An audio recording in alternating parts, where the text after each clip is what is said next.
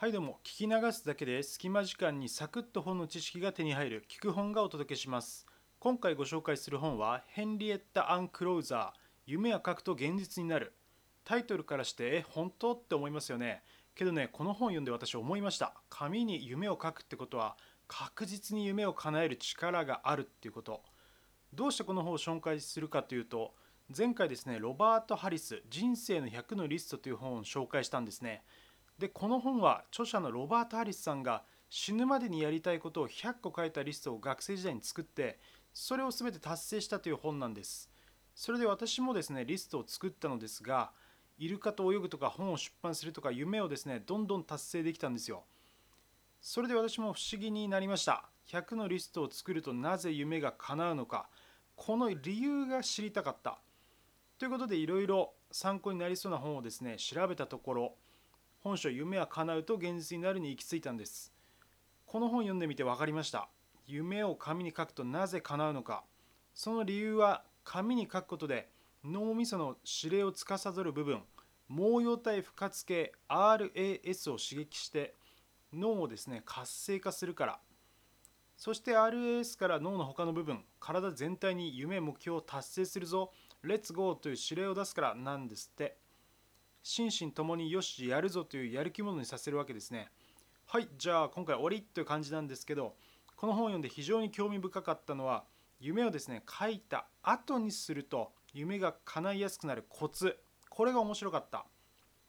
ということで今回は夢の叶え方実践編として本書ヘンリエッタ・アン・クローザー夢は書くと現実になるを参考に夢を紙に書いた後にすべきこと7選ということでお話ししたいと思います。夢を叶えたい目標を達成したい。100のリストを作ったけど一向に夢が叶う気配がない。目標は設定するんだけどついついダラダラしちゃう。こんなですね悩みを持つ方はぜひ最後までお付き合いください。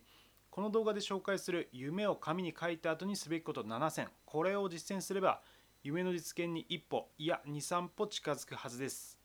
目標に向けて毎日ちょっとずつ成長しているとことを実感できる。生き生きとした生活を送ることができ幸福度もアップします。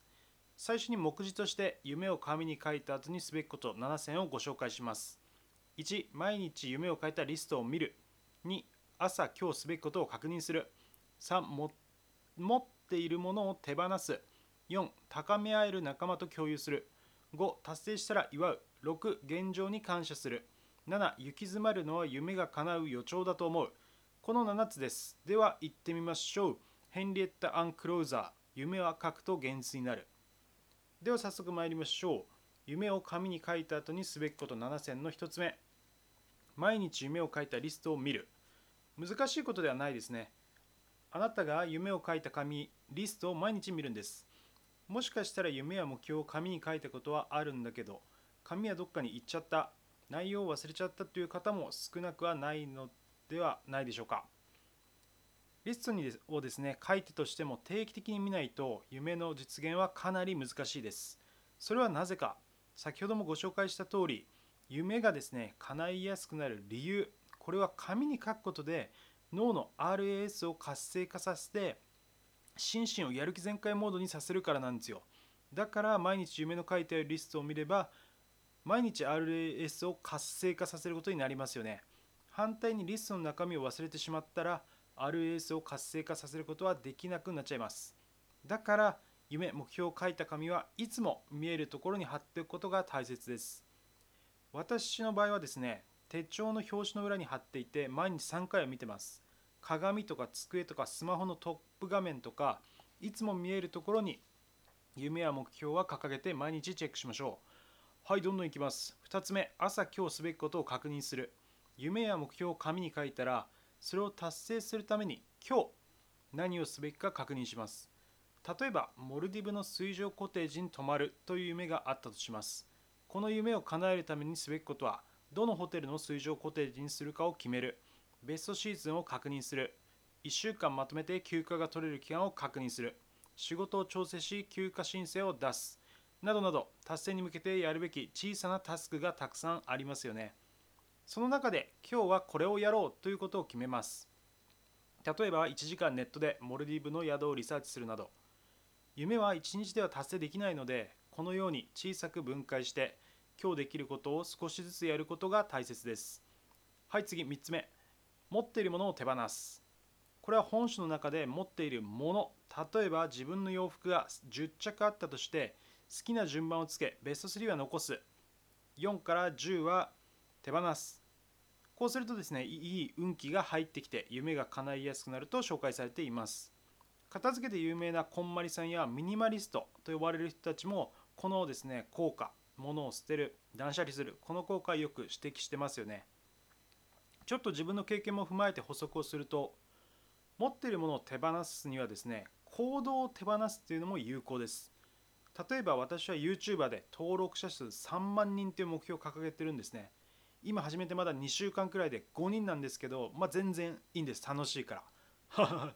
はいそれはさておきこの登録者数3万人という目標をですね。掲げてた時私はこれまでブログで月間100万 PV100 万回見られるという目標を手放しました。これまで1日ブログに3時間ぐらい使っていたんですけど1時間に減らしました。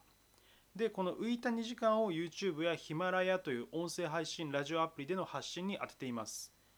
やっぱり何かをですね達成するためには何かを手放さないと無理ですで歌手の牧原紀之さんマッキーもですね言っています2つの願いは必ず1つしか叶わない。はい。ということで次に移ります。4つ目、高め高め合える仲間と共有する。本書の中でシーマーグループというサークルのようなものが出てきます。シーマーグループでは自分が書いた夢や目標を発表してあなたならできると励まし合うワークを行ってます。でそれだけでなくていつまでに何を達成するかっていうのを確認し合います。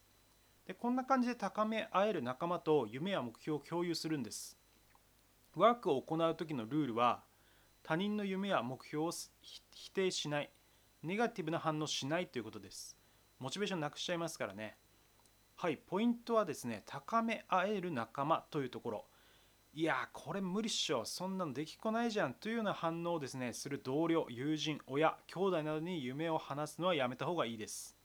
というかそういう人とはですねそもそも関わらない方がいいと思います。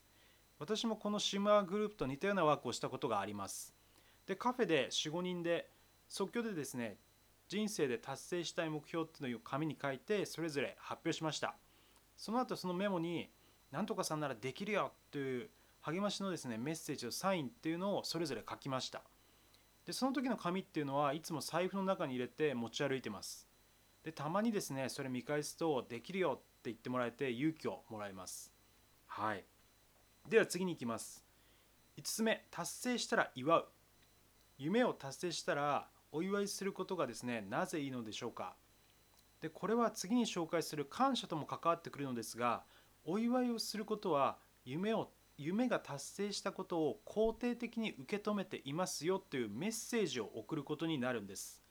で誰にという話なんですけど一番は自分にですね夢を達成したことをえー、なんで私がいいの？怖いわっていうですね否定的な態度をとってしまうと脳に対してももうこれ以上夢は達成しなくていい幸運は訪れなくていいというですね指令を送ってしまうことになります。反対にお祝いをですねちゃんとすることによって脳によくやった次の夢も達成できるよこのペースでいいんだよっていうポジティブなですね指令を送ることになるわけです。はい。で我が家でも夢を達成する過程でですね、えー、途中で例えば YouTube デビューとか満足できる動画をアップできた記念とか何でもですね記念で節目節目でお祝いをしてます、まあ、ケンタッキーとビールみたいなささやかなお祝いなんですけどはいちゃんと夢の実現に向けて適切に行動している自分たちをまあ承認してるわけですよね。でモチベーションを維持するにもこういうお祝いっていうのは大事です。はい夢を紙に書いた後にすべきこと7選もそろそろ終盤に差し掛かってきました。6つ目現状に感謝する。本書の中に感謝のワークっていうのが紹介されていて例えば目が見えることに感謝歩けることに感謝朝ごはんが食べられることに感謝というように日常で感謝できることを30個あげましょうというワークなんです。でこの感謝のワークがですね夢を叶えることに何の意味があるんだよと思いますよね。私も半信半疑でこのワークをやってみました。それで分かったのが感謝のワークをすると力が湧いてくるんですよ。私には健康な体がある。自由な時間も結構ある。ご飯も3食食べられるし支えら支えてくれる妻もいる。というように自分がこれまで当たり前すぎて意識していなかった持っているものこれを確認することができるんです。そうすると私には才能がないから時間がないからこれまで大した実績もないからという感じでないものにフォーカスしていた頭が今すでにあるものを意識して持っているものや環境から可能性とか勇気エネルギーっていうのをもらえてポジティブになれます。はい。なんかやる気が湧かないという人にですねこのワークはおすすめです。夢を叶えるのに遅すぎるはありません。今この瞬間からあなたはドリーマーになれます。はい最後です。7つ目。行き詰まるのは夢が叶う予兆だと思う。夢や目標に向かって努力している時って失敗とか行き詰まって絶望とかたくさんありますよね。そこでああ失敗したからもうダメだと思う。へこむと思うんですよ。だけど夢を叶える人はここからが強い。こうやると失敗するから次は違うやり方で試してみようという感じなんですよね。要するに失敗することで成功が近づいたと考えているわけです。エジソンの名言失敗は成功の母とはまさにこういう意味ですよね。現在でもですね成功者は同じことを言ってます。アマゾンの CEO ジェフ・ベゾスは失敗がなければ大きく動くことはできない。と言っています。実際アマゾンは2014年に Firephone という独自スマートフォンを開発したのですが売上不振で1億7000万ドル損したそうです。一見最悪の失敗ですよね。ですがこの失敗を教訓にスマートスピーカーアレクサを開発し爆発的にヒットしました。ということで行き詰まる失敗は夢が叶う予兆だと思いましょう。あなたが前向きに行動しているからこそ失敗があるのです。行動チャレンジがなければ失敗にもならないのです。動かないリスクを取らない行動しないことことこれこそが真の失敗です。ドリームカムトゥルードリカムの何度でもという曲の歌詞でもありますよね。1万回ダメでヘトヘトになっても1万1回目は何か変わるかもしれない。失敗と成功夢を叶える人叶えない人この差って紙一重です。はいということでヘンリエッタ・アン・クローザー夢は書くと現実になるを参考にした夢を紙に書いた後にすべきこと7選いかがだったでしょうか。改めておさらいしましょう。1毎日夢を書いたリストを見る。2朝今日すべきことを確認する。3持っているものを手放す。4高め合える仲間と共有する。5達成したら祝う。6現状に感謝する。7行き詰まるのは夢が叶う予兆だと思う。以上7つですでした。これまで夢を叶えてきましたがこの本で学んだ7つのことを実践しながらより夢を叶えるスピード精度っていうのを私も高めていきたいと思います。最後に聞く本的補足をしていきます。夢を紙に書いて今回ご紹介した7つのコツを実践したら夢は叶うのか？私は叶うと思います。だけどそれには前提が2つあります。1つは夢を叶えるのに必要な時間をたくさん持っているということ。毎日通勤のため朝6時に起きて朝8時から夜10時まで仕事でヘトヘト。睡眠時間は毎日6時間で土日は平日の疲れを取るのに精一杯。このような生活では夢を叶えるための努力行動する時間を取るのは難しいでしょう。自由な時間は夢を叶えるために必要不可欠です。2つ目の前提は行動力です。夢に向かって適切に努力できる行動力。この動画を見てよし早速感謝のワークをやってみようというそんなですね行動力。このフットワークがないと厳しいと思います。夢を叶える人は圧倒的に行動しています。それで失敗もたくさんしているからこそ成功してるんです。このですね前提である自由な時間そして行動力。これがあれば夢は必ず叶います。さてこの動画内で紹介した本「人生の100のリスト」はですね、えー、概要欄に貼っておきますのでぜひご覧ください。夢が叶う確率が一気に上がります。あとエッセンシャル思考っていうですね集中する方法。これもですね概要欄に載せてきます。これも大事です。この動画が皆さんのお役に少しでも立ったら幸いです。良かった役に立ったという方はコメントチャンネル登録や高評価をぜひよろしくお願いします。それではまたお会いしましょう。聞く本がお届けしました。